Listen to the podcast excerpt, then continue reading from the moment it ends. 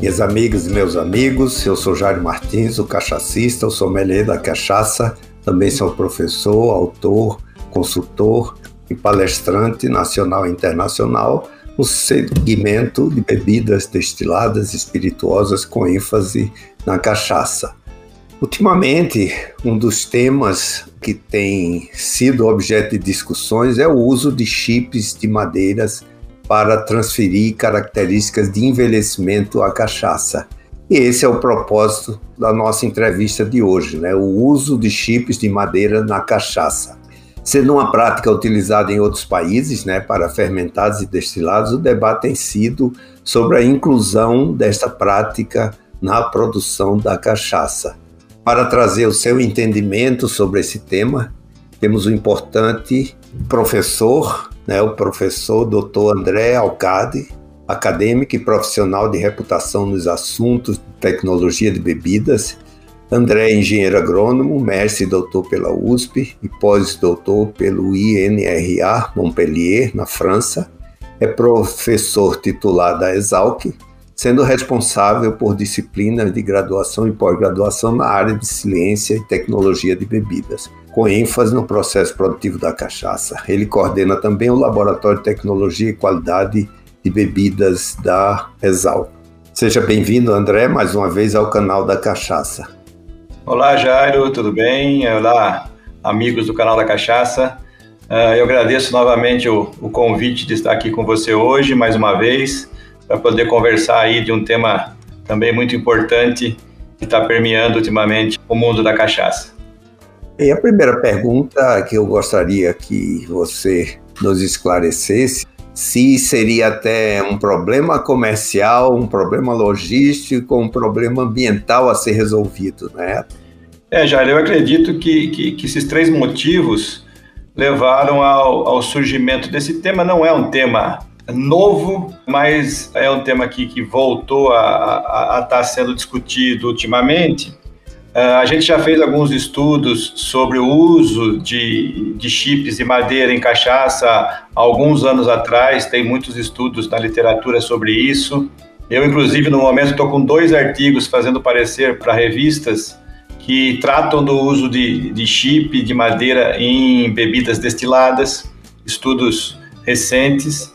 Eu diria que esses três motivos, pode ser o motivo comercial, econômico, devido ao custo dos barris, que é um custo relativamente elevado, a perda inerente de destilado nas nossas condições, que são condições ambientais normalmente mais quentes, mais secas. Então, tem um aspecto econômico envolvido na busca dessas alternativas uh, de envelhecimento, aspectos de logística, uh, o espaço, que os barris vão ocupar, uh, o ambiente que, que tem que ser uh, tentado da melhor forma possível ser considerado para o, o local de, de envelhecimento, né, que do inglês eles falam warehouse, e aspectos ambientais também de, de sustentabilidade. Normalmente se usa menos madeira, menos, menos quantidade de madeira para se fazer esse envelhecimento, essa, essa maceração da cachaça com os, os chips de madeira ou os pedaços de madeira. Acredito que esses três motivos levam às buscas dessas alternativas e dessas possibilidades, sendo que a, a Organização Internacional da Uva e do Vinho eh, já aprovou algum tempo atrás o uso de chips ou de pedaços de madeira no envelhecimento de vinho, que tem uma matriz um pouco diferente dos destilados. É importante deixar bem clara a diferença do uso de fragmentos de madeira no envelhecimento de vinho e de cachaça. No envelhecimento de vinho, que é uma bebida fermentada, o oxigênio, o ar, ele é indesejável. Por isso que normalmente no envelhecimento de vinho se faz o atesto, que é o quê? Sempre completar o barril com mais vinho para evitar que tenha tanto contato com o oxigênio. E também a, a madeira utilizada para o envelhecimento de vinho tende a ser uma madeira mais dura, com menos poros, para evitar uma entrada muito grande de ar no barril. Porque na presença de oxigênio, as bactérias acéticas que estão presentes no vinho transformam o etanol em ácido acético, que acaba avinagrando o vinho, estragando o vinho. O oxigênio no processo de envelhecimento de vinho não é desejável.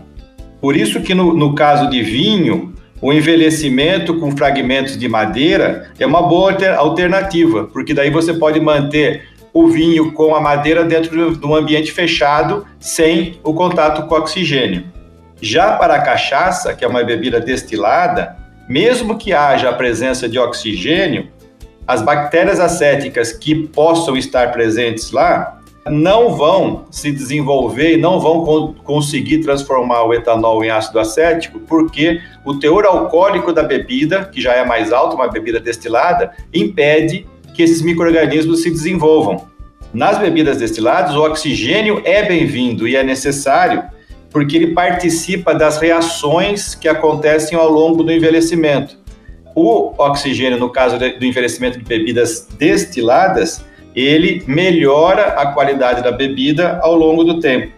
Ah, mas o, o, a acidez de bebidas destiladas também aumenta com o envelhecimento. Sim, aumenta, mas aí não é por causa dessa transformação do etanol em ácido acético pelas bactérias acéticas, e sim pela extração de ácidos da madeira e pela formação de ácidos, nesse caso ácidos benzoicos, ao longo do processo de envelhecimento. Por isso que a acidez aumenta um pouco.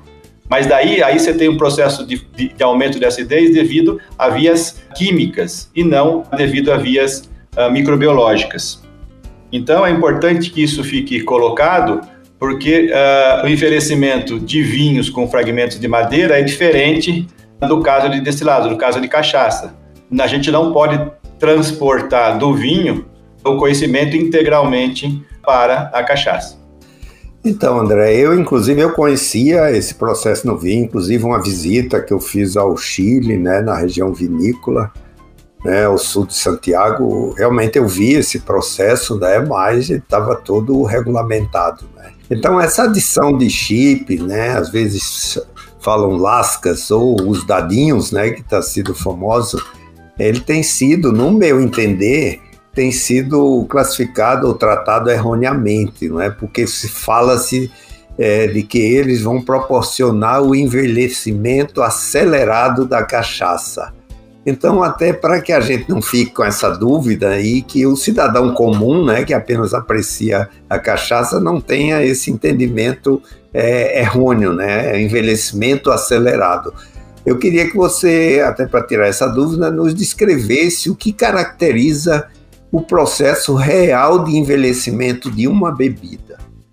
É, eu também concordo, Jair. Eu também acho que esse termo envelhecimento rápido ele é inapropriado para essa, essa técnica. Apesar de que nos artigos internacionais também eles colocam como esse uso de chips um, um, um fast, uh, um acelerador de, de envelhecimento. Eu não concordo, porque eu acho que o envelhecimento ele tem que ser feito ao longo do tempo, dentro de barris de madeira, principalmente a gente falando de bebidas destiladas, porque dentro do barril de madeira vai permitir uma oxigenação, vai permitir uma troca, vai entrar o ar no barril, o oxigênio, e o oxigênio é um composto importantíssimo no processo de envelhecimento, no processo completo de envelhecimento. Então, envelhecimento seria um tempo em que a bebida, aí no caso a cachaça, fica dentro de barris de madeira, em que durante esse tempo o destilado vai extraindo alguns compostos da madeira, também vai cedendo alguns compostos do destilado para a madeira, então é uma troca. Nesse caso de envelhecimento, o destilado vai, vai incorporando compostos que tem só na madeira, aldeídos cinâmicos, aldeídos benzoicos, ácidos benzoicos, a reação completa do envelhecimento só ocorre ao longo de algum tempo, em que a bebida fica dentro do barril, com o, tendo o oxigênio como um catalisador das reações. Então você tem uma transformação dos compostos ao longo do tempo. Isso vai caracterizando a, o fundamento do envelhecimento, que são essas reações que vão ocorrendo e elas são lentas e elas dependem do oxigênio para que ocorram. E quando se coloca, por exemplo, esses chips, e se for num ambiente em que não permita a entrada de oxigênio, as reações de envelhecimento vão ser uh, incipientes, vão ser uh, parciais apenas. Esse tipo de, de, de processo de envelhecimento, ele é diferente. Uh, a gente não pode falar que, vai, que é um acelerador de envelhecimento, porque não é. E são, são duas coisas diferentes. Mas sim, há de início uma extração mais rápida, porque aí você tem ali uma, uma maior área de contato normalmente, você tem uma espessura da, dessa madeira em que as reações iniciais de envelhecimento são aceleradas. Inclusive, quando é o caso da, do tipo de madeira usada, a coloração ela, ela passa mais rapidamente para a bebida. Porém, ela não é, não, não se faz um envelhecimento completo com essa técnica, a não ser que se introduza ar ou oxigênio no sistema. Uh, e isso é muito difícil de ser feito na quantidade exata. Nós já fizemos isso em laboratório, conseguimos fazer a, a oxigenação, porém a nossa oxigenação foi excessiva e acabou tirando, levando embora compostos de, de aroma e de sabor da bebida juntamente com o etanol. Então a gente teve uma perda de teor alcoólico de compostos voláteis quando a gente oxigenou, porque a gente usou uma taxa muito grande. São processos diferentes. Ok, André. Então, pelo que você explicou aí, né, o, há uma alteração né, nesses é, nesses componentes congêneres né, da cachaça. Né? Agora eu pergunto como é o comportamento deles né, num, numa, num envelhecimento, eu digo, desse tipo acelerado, né? Quer dizer, e outra coisa, se a segurança alimentar, ela existe algum risco com relação a isso? Bom, começando com a segunda parte, eu acredito que não. Na segurança alimentar, desde que a, as madeiras estejam testadas e permitidas para o uso de, em envelhecimento, tanto faz ser no barril ou ser uh, no, no chips, no, nos pedaços de madeira. Quanto a isso, eu não vejo problema. Quanto ao comportamento dos congêneres, os congêneres voláteis, que são aqueles que vêm com a cachaça, na verdade eles são pouco afetados uh, durante o envelhecimento. Uh, com exceção aí talvez da acidez, que aumente um pouco, e, e, o teor de aldeídos, devido à oxidação, também aumente um pouco, os álcools superiores se mantêm mais ou menos estáveis, uh, o metanol também. Então, nos congêneres voláteis, as alterações são, são menores no envelhecimento convencional e menores ainda uh, se a gente fizer o envelhecimento com chips de madeira. Então, quanto à parte, parte volátil, as alterações vão ser mínimas. Quanto à parte dos congêneres de maturação, que é isso que daí a gente quer com o processo de envelhecimento, ah, aí a gente vai ter a agregação desses compostos extraídos da madeira, que, como eu disse anteriormente, no caso dos chips de madeira, ah, esse processo vai ser parcial, vai ser só inicial e as reações que advêm após a extração dos compostos e as reações com os compostos da, da bebida que dependem do oxigênio, elas vão estar uh, interrompidas porque a gente não tem daí esse composto no processo. Então, André, eu acho que ficou muito claro isso, né? Eu acho que uma das preocupações é, é, o tema, né? Que você nos tranquilizou, o tema da segurança alimentar, né? Porque isso, né? Se é algo que possa afetar a saúde, mas realmente isso deu uma tranquilizada. Mas eu tenho uma pergunta aqui, que caso esta prática, né, venha fazer parte da legislação da cachaça, né? Que tem algumas em análise agora, em atualizações. Primeiro, que cuidados deveríamos ter, né? que em termos de, de comunicação também, e como deveria ser classificada essa cachaça, né? porque envelhecida, eu acho que aí nós combinamos né, que na realidade não é uma cachaça envelhecida. Né? Então, como é que você acha que isso pode ser contornado, pelo menos para que tenhamos transparência né, na cachaça? Eu acho que essa técnica ela tem potencial de ser utilizada para certas finalidades dentro das bebidas destiladas. Tem uma série de bebidas que estão sendo testadas essas técnicas para ver qual é a alteração nos, nos congêneres exatamente na parte também sensorial dessas bebidas. Eu acho que isso tem que ser bem transparente na informação ao público. Como são processos uh, diferentes e vão resultar em produtos diferentes, eu acho que isso tem que estar claro para o consumidor. Talvez do mesmo modo com, com que a gente tem a classificação de, de uma aguardente armazenada e uma aguardente envelhecida, que tem as diferenciações entre as duas, isso talvez possa também ter algum tipo de, de, de especificação para que se saiba que esse, essa cachaça passou por uma técnica de envelhecimento uh, A, B ou C. E aí fique bem claro uh, o produto que se espera, que pode ser sim um produto aceitável, um produto que tenha a sua aceitação química e sensorial, só que vai ser um pouco diferente daquele produto que, que passou pelo tempo necessário de envelhecimento em barril. Ok, André, já para chegando no final, eu acho que foi bastante esclarecedor.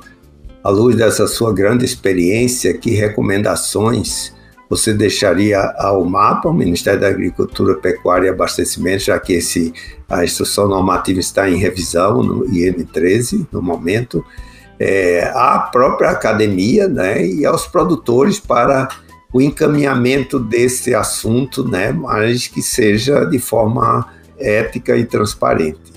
É, eu acho que né, na parte acadêmica uh, a gente teria que fazer mais, mais pesquisas para aprimorar essa técnica, uh, que, como eu disse anteriormente, ela tem uh, potencial para um certo tipo de bebida. A gente tem sempre que lembrar que inicialmente todos esses estudos foram feitos para o vinho, uh, e que é uma bebida fermentada apenas, com uma matriz bem diferente das bebidas destiladas. E mesmo entre as bebidas destiladas, a gente tem que ah, fazer uma comparação e tomar cuidado que, mesmo sendo destiladas, a, a matéria-prima pode interferir também na matriz final, uh, que vai resultar uma bebida envelhecida com, com chips ou com, com madeira. É uma alternativa viável e que a gente tem que estudar um pouco mais para ver como fazer. Talvez uma alternativa aí para contornar e agregar as duas vantagens dos processos ou as vantagens de cada um dos processos seria o uso de pedaços de madeira dentro de barris.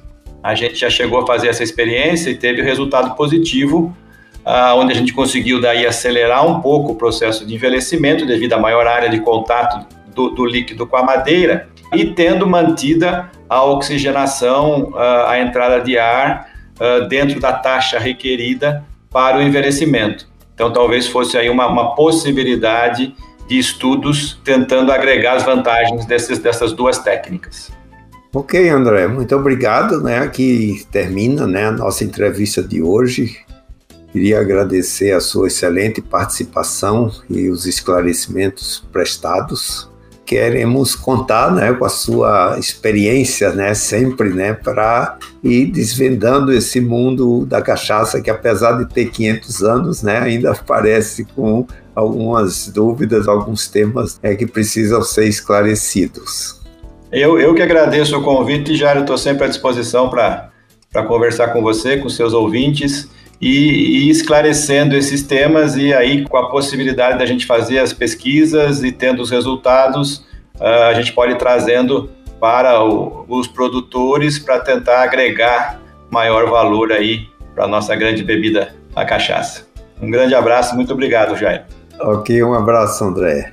Queridos ouvintes, esperando vocês no próximo episódio, né, para conhecer um pouco mais sobre o mais brasileiro dos prazeres, a nossa cachaça canal da Cachaça é uma realização da Nume CA Produções e da Som SA.